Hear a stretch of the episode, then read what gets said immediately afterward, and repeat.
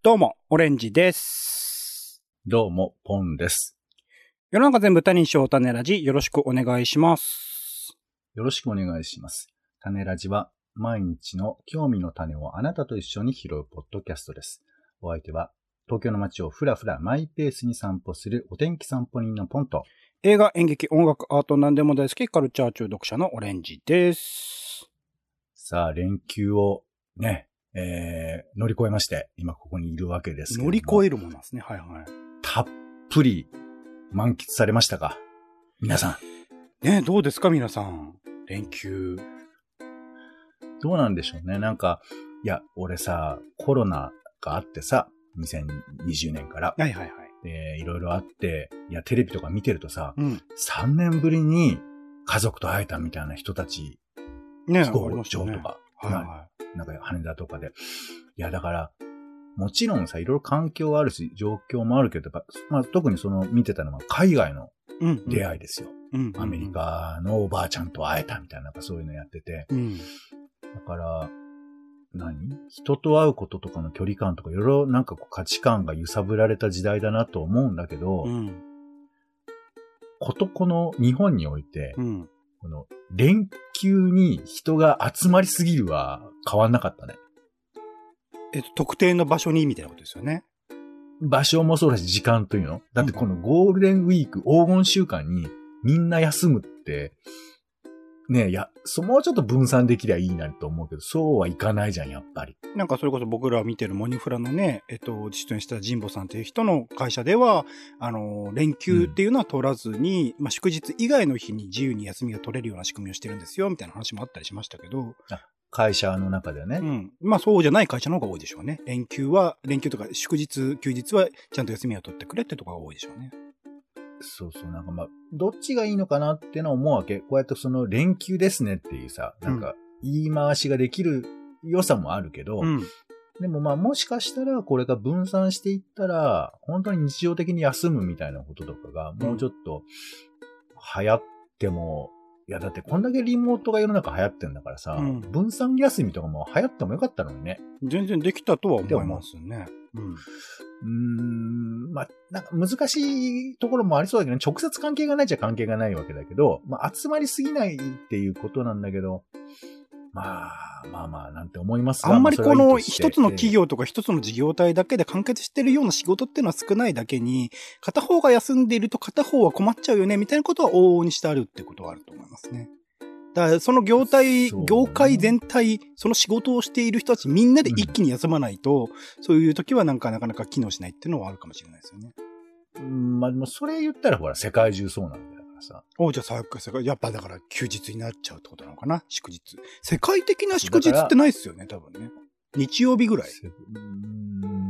日、まあそうね、この土日ってのがすすごい、そもそも何なんだってことだよね。本当そうですよ。まあ、あのね、キリスト教の世界とかで言うと、やっぱ、あの、教会に行く日みたいなことはあったりするみたいだけど。そうだよね。働かない方がいい日とかね、うんありますけど。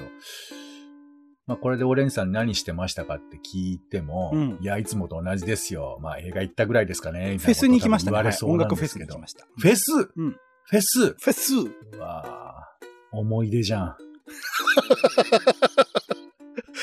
その、そのワードいいですね。思い出じゃんっていうのを使っていきたいですね。そう思い出じゃん。思わぬ雨が降ってきてびちょびちょになっちゃって、跳ねた泥が頬にくっついて、それが乾燥して、家に帰ってもその乾燥がまだ残ってて、あ、俺フェスに行ったんだって思い返すみたいな、それでしょ？うわ思い出じゃん。出ましたね。思い出じゃん。本当見取り図じゃんですよ。じゃんはあれですよね。東京弁ですよね、多分ね。はい、あ、じゃあ横浜弁かな？東京弁、東京弁横浜なんですよね。はいえー、フェス行かれたんですか？いいですね。でも都会、都市型だったんでね、あの、土とかなかったですけどね、全くね。なあ、いいじゃないですか。なんだかヒリヒリと当たるな、この紫外線みたいなさ。あ、そうそう、違い線を久々に感じた。そういう意味で言うと。今年、初めてかもしれない。一番感じたかもしれない。うんええそどちなみにどの辺でやったものなんですか？あの、六本木ヒルズです。あ、え、六本木ヒルズでフェスなんかできるの？フェスできるんですよ。あの、アリーナっていう、あの、ヒルズ、テレビ朝日の目の前のスペースがあれ、ライブスペースにななってて。あはい。M1 のなんか、そうそうそう、敗敗者復活活やると。え、あそっか、今やってないのか。そうそう。今もやってる？やってる、今こそやってると思います。昔はあの競馬場でやってたんだ、あれ。はい。はいはい。あ、ええそうなんだ。あそこで。え、じゃあ割とこう、こじんまりっていうか、めちゃくちゃひでかい感じじゃないんだね。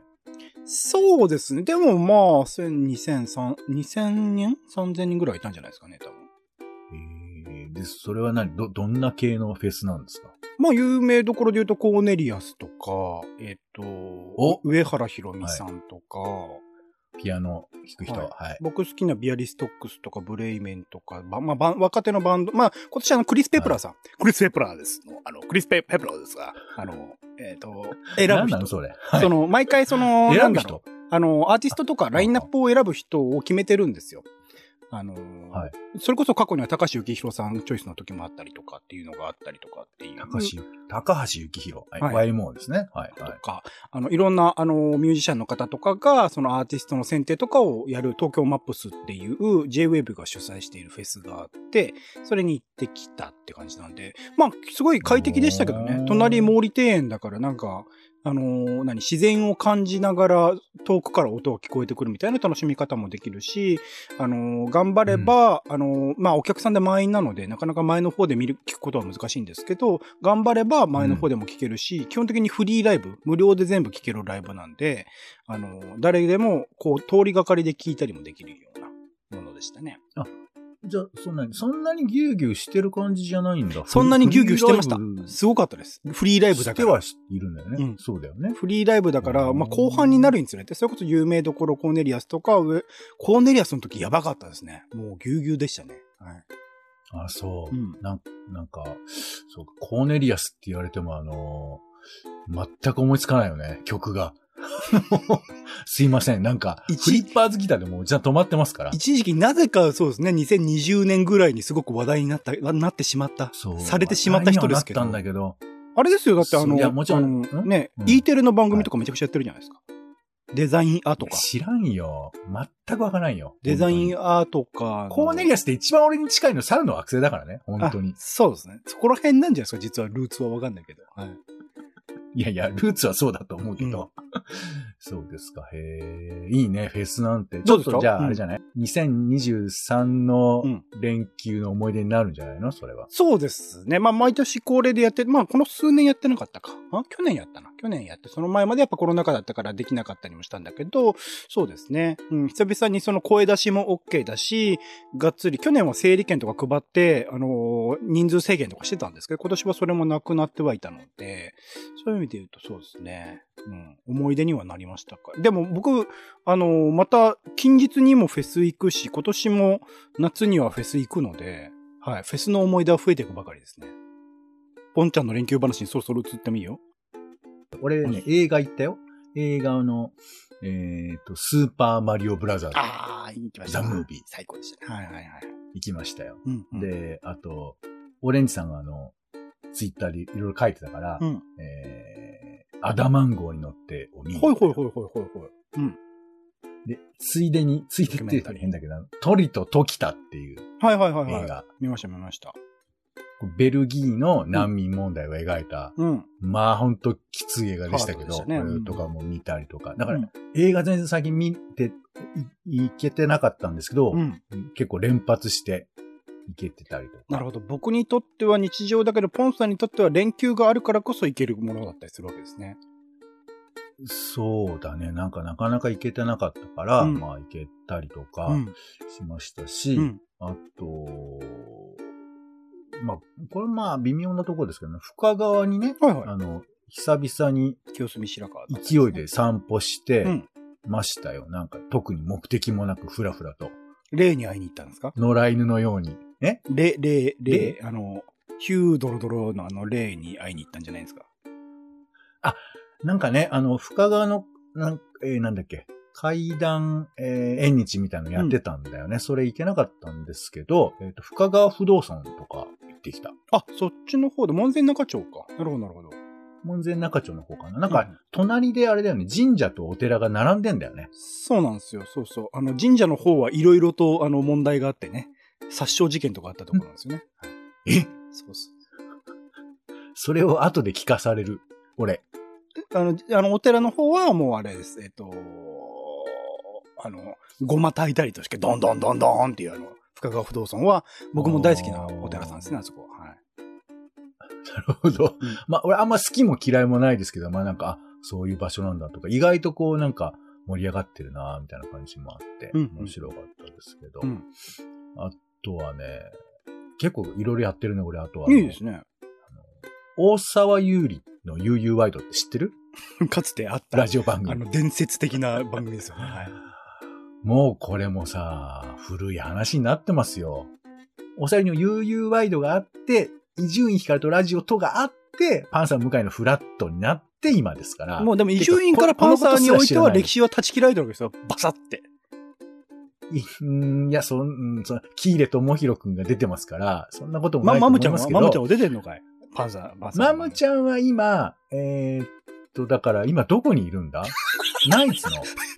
マムちゃんは今どこにいるんだ？いや、マムちゃんはあのドリフターズなんですよ。はいはいはいはいはマムちゃんコーナーはいろいろ経て、はい。金曜日に行ったりとかもい。ドリフターズってのは今は漂流者土曜日の、ですね。はい。そうそうそうそう、今は土曜日のチャキチャキ大放送の、えー、か、か、四、各週？よえー、4週に一度かな？やってるなんで月1になっったの？なんで そのペースは？どういうことのペースだいやいや、まあだってマムさんだってもう、マム師匠、ご存知です？もう、マム師匠めちゃめちゃ年なんですから。そうですよね。はいはい。そうまあまあそういうこともあ、いや、んで、あ、ごめん。UU ワイドで、はい、深川。お UU ワイドが好きで、で、UU ワイドは、あの、CM がさ、まあ印象的なわけ。へー。あの、大沢優里さんが、うんまあ、メインパーソナリティなんですけど、その人が、なんかさ、僕はその関東に、まあ、越してきた人間、引っ越してきた人間なので、なんかピンとこないんですけど、結構北関東の情報とかも流れるわけですよ。北関東の情ほうほうほうほうほう。あの、だから、茨城とか、うん。えーまあ、いう情報とか、あと埼玉とか、だからそっちにない、しかないスーパーの情報とか流れるんですけど、はいはいはいはい。群馬県の情報とか結構流れるわけ。CM っていうの。ほうほうほうほうほうほう。まあ、スポンサーがね、そういうところだったらね。はい。大沢、えっ、と、水沢うどん、わかります？水沢うどん。はいはいはい。伊香保温泉の方にある水沢うどん。はい大沢屋っていうお店が、その大沢う、水沢うどんをやってんだけど、はいはい。まあその地域一帯で水沢うどんをや出してるらしいんですが、うんその大沢屋っていうのの CM をやってたわけ。ほうほうほう大沢優里が。ほうほうほう。で、親戚ではありません。赤の他人です。だけどもおすすめしたい。この水沢うどん、大沢屋の水沢うどんっていうのを CM してたりするわけですよ。有利自身が？これ知らない人に、ゆり自身が CM ね、やってて。有利っていうのはね、今最近ヒットしてるあのミュージシャンもじゃないから、ね。あとはいおじいちゃんだからね。変わった声のおじいちゃんだからね。知らねえよ、そんなのもはい。朝8時半から4時間半生放送、TBS ラジオっていうの方ですけど、はい。えー、これく、あの、あと、あの、佐古道夫さんっていう人が出てて、はいはいはい。名物は、金曜日、はい、パートナーというかね、アシスタントというか。お色気、あ、これだからこん、知らないこと喋ってる時の相手のリアクションの悪さってこれたまらんね、これね。うんビリビリくるね。うんあの、うん、あの、佐古道夫さんっていう演歌歌手、売れない演歌歌手という役割をずっと果たしてきた人ですけど、この人が群馬県の伊香保温泉で、えっ、と、湯の花まんじゅうっていうものの CM をずっとしてた。うんうん正方形の湯の花まんじゅう、正方形の湯の花まんじゅうって言って。うん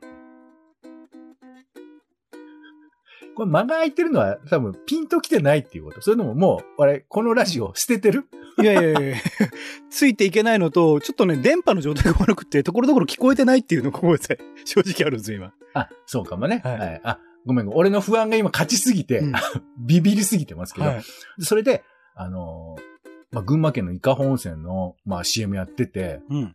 で、やっと時間ができたから、で、やっと番組もね、終わってね、すぐ行ったらちょっと恥ずかしいじゃないですか。うん、うん、ファンコミュニティに埋没してる感じがあるから。うんうん。だから、ちょっと落ち着いたんで、そろそろ伊香保温泉行ってみようかということで、伊香保温泉行ってきましたよ。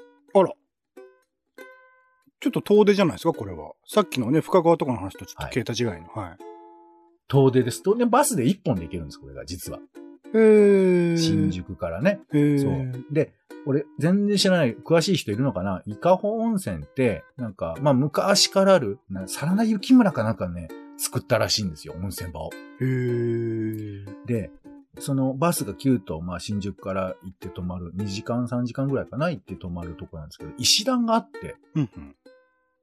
で、その上の方に伊香保神社ってのがあるんですけど、うんうんその神社まで365段あるわけ。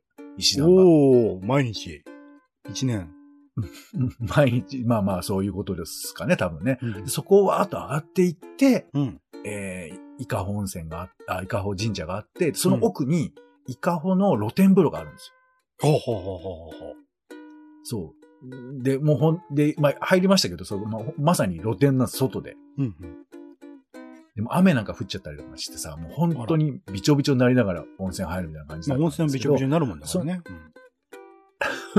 いやいや、まあ頭が濡れるというか、うん。まあ、まあ、だからその石段を登っていくという風情のある雰囲気のある温泉街でして。いいじゃないです。そう。で、そこの石段の途中に大沢屋っていううどん屋さんがあって。あら、ついに。そう。そこでもう大沢優里のさ、なんか、大沢優里がずっと言ってたことをやっと約束果たせますよと。親戚ではありませんけど、食べに来ましたよっていうそういう気持ちで、なんつう、だからあの、推し活っていうんですかね、こういうのことを。聖地巡りっていうんですかね。次元じゃないかな。ちょっと次元じゃないかな。そそれに行ってきた。もう、すごい人並んでたけど。あ、人並ぶ、あ、そんなに有名なお店なんですね。まあまあ、テレビ C、あ、ラジオ C もやってるぐらいだから、そこそこ儲かってるんでしょうけど、うんなんかすごかったよ、人は。なんか、いや、ラジオ CM やるような店って人気ないパターン多いじゃないですか。あとはうん、でその、も考えてごらんよ。当たり前になりすぎて結構、あ、うん、うんどうなんだろうね。いや、だから俺も CM やってるところに行くっては、初めてだったからさ、感覚としては。うん。うんほとんどその、有利の番組の CM でやってる番組なんか行ったことないからさ。あの、し、あの、お店なんか。そうですね。ラジオ CM やってる店に行ったことは確かに僕も、ね、あんまないですね。うんうん。そういうこと。てか、あんまり、だってあの、こ個人のお店とか CM とかやってるけど、田島屋？個人のお店はき、田島屋って知ってる？田島屋とかキャッシュ。ンキャリー、田島屋っていうなんか CM がやってるんですけど、わかんない。ごめんなさい。聞いたことがない。田島屋、だからわかんないよね。うん。だから、多分、北関東なんだと思うんだよね。あ、それも。やってるお店がおそらくそうそう。だまあ、流れてまますからね、普通にまあ。うん。そう、そこにちょっとまあ初めて行きまして、伊香本線にも初めて行ったし、大沢にも初めて行って、うん。で、西方亭の湯の花まんじゅうっていうのがさ、まあ、湯の花まんじゅうって言えば、あれです、温泉まんじゅうってことですよ、簡はいはいはい単に言えば。はいはい。いろんなとこありますねでもこ。の温泉まんじゅうっていうのはなんかイカゴが初めらしいの。どうやら。へー。その真偽のほどは私もはっきりわかります。まあ、いろんなところね、元祖とか言いたがりますからね。そういうのはあるかもしれないけど。そうそうそう。そうそう。またそこで始まったらしいんですけど、その西方亭の井の花まんじゅうは佐古道夫が CM してたから、あら。これは行かなくちゃいけないなと思って。まあ結構いっぱいあるのよ。そんな狭い範囲にいっぱい有有利界隈があるの？ぱいいや、だから、なんか多分群馬と有利にはすごい深いつながりがあるんじゃないやっぱあるんじゃないかしら沢や何かが。資本関係が。ねえねえ、ねえ、わかんないですけど。だから、西方亭にも行かなきゃと思って、うん。西方亭を調べたら、温泉街から、えー、歩いて9分のとこなんですよ。近いよね。全然近いよね。で、近いなと思って、うん。うん。最後もいろいろあって、バスにまた乗って帰ろうと思って、うんその、バス乗り場が石段の一番下だから、うん。まあ、そこまで降りて。結構大変なのよ。あの、私の泊まったその宿屋は、その、えー、300段ぐらいのところだったわけ。365のうちのね。はいはい。6そう分の5だ。だから、300まで行って、またゼロに戻るの大変じゃないですか。そうねうっ。かり物とか忘れたらまた戻んなきゃいけない。結構大変なんですけど、大変ね。もうそれ最後だからわっと戻って、よし、じゃあ行こうと思ってて、あ、さこら西方亭行かなきゃなと思って、西方亭行こうと思ったら、西方亭がその石段がさらに下の方にある場所で、うん。あら。そう。9分とは言うけれどってことだね。結構なもんだね。そう、9分とは言うけれど、そこから9分で、行って戻って20分じゃないですか。はいはいはい。でもお店でなんかやかんやあるだろうし、とか思いながら、うん。でもそその前に俺もさ、やっぱ温泉街来たから、あの、朝は3回入んなきゃと思ってさ、まあ、風呂ね。3回？そう。宿、宿屋で2回入って、うん。露天風呂も行ってさ、うんうん。だから体的には、まあ、俺の、俺の中での整うが整ってたわけ、その時は。うん。ほん、あの、サウナ的な整うじゃない気はするけど、そうだね。んそうそうそうそう。まあ、なんかすごい気持ちよくて、ああ、いいなと思って、でも正方形行かなきゃと思って、うん寄付に行くかと思って行ったらさ、めちゃくちゃ坂なのよ。あらあらあらあら。激坂でさ、で、これ走りながら、やばいやばいとか思いながら、うん。でもこれ、この坂だとすると、帰りは15分はかかるだろうと思って。そうですね。9分と言ってたけど、15分かかるでしょうね。そう上の、ってことは、9分を5分に縮めないと、うん。もう間に合わないと。うん。うん。で、わーって走って行ったらさ、うん。あの、私この放送で言ってますかね、あの足があの、バンテリンサポーター必要状態になりまして。うん。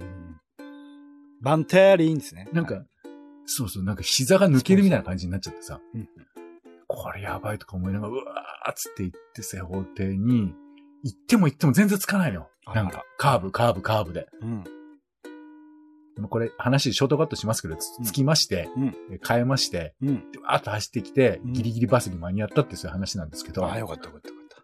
間に合わないで今、伊香保温泉って話だったら最高でしたから、は いそうだよね。うんいや、だからその、やっぱ推し活聖地巡りって大変だなっていうそういう話聖地なのかな？わかんないけど、そんなにみんな言ってんの？悠々場の。いや、聖地だ。だと思いますよ。もうすごいと思いますけど。まあ今聞かなくなりましたね。僕はパンサーはだって、伊集院さんの時点でもうそれは切り捨てたわけでしょ？大沢屋については。いや、そんなことない。今でも結構流れてるのよ。あ、そんな規模感なんだ。そう、俺も思い出かと思ったら、うん。正方形の稲原まんじゅうってこの前やってたから、佐古道夫さんの声で。そう、いい味出してるなーって言ってましたから、これ聞いてもらえるとわかるんですけど。でも、未だにね、それこそ竹本ピアノみたいな懐かしの CM が流れることってありますもんね。そうだよね。だからなんか、よかったよ、本当にあの、射的がめちゃくちゃあった。伊香保温泉は。やっぱそういう、なんだろう、温泉街みたいな、ある種のテーマパーク感を楽しめる場所ではあるんだ。そうそうそう。なんかもう射的どころか弓矢とか撃てたよ。大弓矢みたい大弓矢。大弓矢はもう、なんだろう、伝統のやつだよね。な。そうなんかそう、やぶさめ風味もあるのかなわからんけども、そういうのもあったりしつつ、で、そこで、あの、なんかアートの展示みたいなのやってて、へえ、あ、温泉はね、結構アートと親和性、最近多いですよね、そういう企画ね。そうイメージあるじゃない？イメージ。はだから俺もその別府みたいな流れとかがあるのかなとか思って、うん。だけど、まあ、あんまりそこに行く人いないよね。当然だけど。まあ、温泉に行ってますからみんな温泉入り来てるから、そうそう。うんだから、まあ、行ったら、まあ、特に誰もいないんですけど、お客さんは。で俺一人対その、キュレーターみたいな人、一人のさあいるんだ、対決になっちゃったんですけど、うんうん。なんかでもそういうのやるだけでも大変だって話を聞いた。ああ、そうでしょうね。うんうん。そう、そういう温泉場の中で、こうんういうイベントやるんですっていうことも、まあだから、えー、なんて言ってたかな、なんか地元の顔役みたいな人に話を通すみたいな。うん。のがあって、で、なんだっけ、えっ、と、その、お酒をう普段バ、バーかなんかやってるところの地下でやってたんだけど、はいはい。その、チケットを配るみたいな、割引チケット、うんうん。もういろいろ配りましたよ、みたいなこと言ってて、うんうん。でそういうな関係性みたいなものをちゃんと作んないと、なかなかそういうのができないとか、うんうん。なんか音楽イベントとかをちょっとやっぱ考えた方がいいとかいろいろあるらしくて。音楽イベントありますからね、温泉。加賀温泉郷のやつとか、温泉音楽っていうイベントとか、温泉を使った、その温泉の大広間とかね、使ったイベントとかで、やっぱ若い人がね、やっぱこう、気軽に温泉ってなかなか、まあ全然根付いてはいるんだけど、それでも数はどんどん減っていく一方だから、そういう人たちにアプローチする意味でっていうのと、あと非日常感という意味ではね、フェスとかと通じるもんではありますからね。そう、まあ、だからそういう発想はあるにはあるけど、でも、全部そうなってるわけでもないんだってことをちょっと感じたね。まあそういうのがないからこそいいみたいなところもあったりするからね。難しいよね。だからそれこそ海外からの観光客の方とかが、むあの、最近はいわゆる観光地ではなくて、そういう昔ながらの日本みたいなのが残ってるところを好んでいくみたいなのはありますからね。むしろそっちの方がコンテンツ力が高いみたいなね。そう、まあまあ、そうなんですけど、ただ私はその地元の人の、そういう、な戦いというとなんですけど、若い人がどうそこで過ごすかとか、まあ、でも意外と儲かってるのかなとか、でも廃墟みたいなところもあるわけ。伊香温泉の中も。あれ、それこそスズメの戸締まりでね、描かれましたからね、そういうところがね。廃墟となった温泉そうね。うん。なんかね、グリーン牧場とかさ、うんそういうのもあったりとかして、なんかイカホも面白いなと思いながら、だからその廃墟と盛り上がってるところと若者とか全部、この、拮抗してる感じっていうのが面白いなと思って。うん。いや、いいですよ。有利のおかげだね。そう。押してたおかげだね。いいのおかげもそう、そうなんです。聖地巡礼ってのもね、いいなということを思った連休でございましたよ。はいだ。から連休って、本当は何、何をすれば満足なんですかね。連休の、なんていうの？旅行とか、ポンさんもだから今回伊香保温泉行って、ある種の旅行気分を味わって、僕もフェスに行って、ある種のそういう感じを味わってはいるけれど、なんか現実に帰った時に、ああ、なんかあの時は楽しかったな、みたいにならないためにはどうすればいいんですかね。いや、あの時楽しかったなでいいんじゃないんですか？それはそれで。その記憶にすがって生きるんですか？僕たちは。いやすがらなくてもいいですけど、なんでその全部を切り捨てなきゃいけないとか、頼っちゃいけないとかって思ってるの？なんか日常の延長線上にある方が、ある種幸せなのかなとも思ったりはするんだよな。難しいところですねなん。でだろうね。なんか、お姉さんは割とそう思いがちだけど、いや、例えばその、年に一度しかないお祭りとかをうん。楽しむみたいなこととか、うん。俺だからその、やっぱケトハレって感覚とかってさ、はいはい日本人には割とよく言われますけど、うん。なんかこう、こあのことって嘘なんじゃないかって思う瞬間が何回かあるって俺いいと思うんだよね。うん。うん。うん。うん。うん。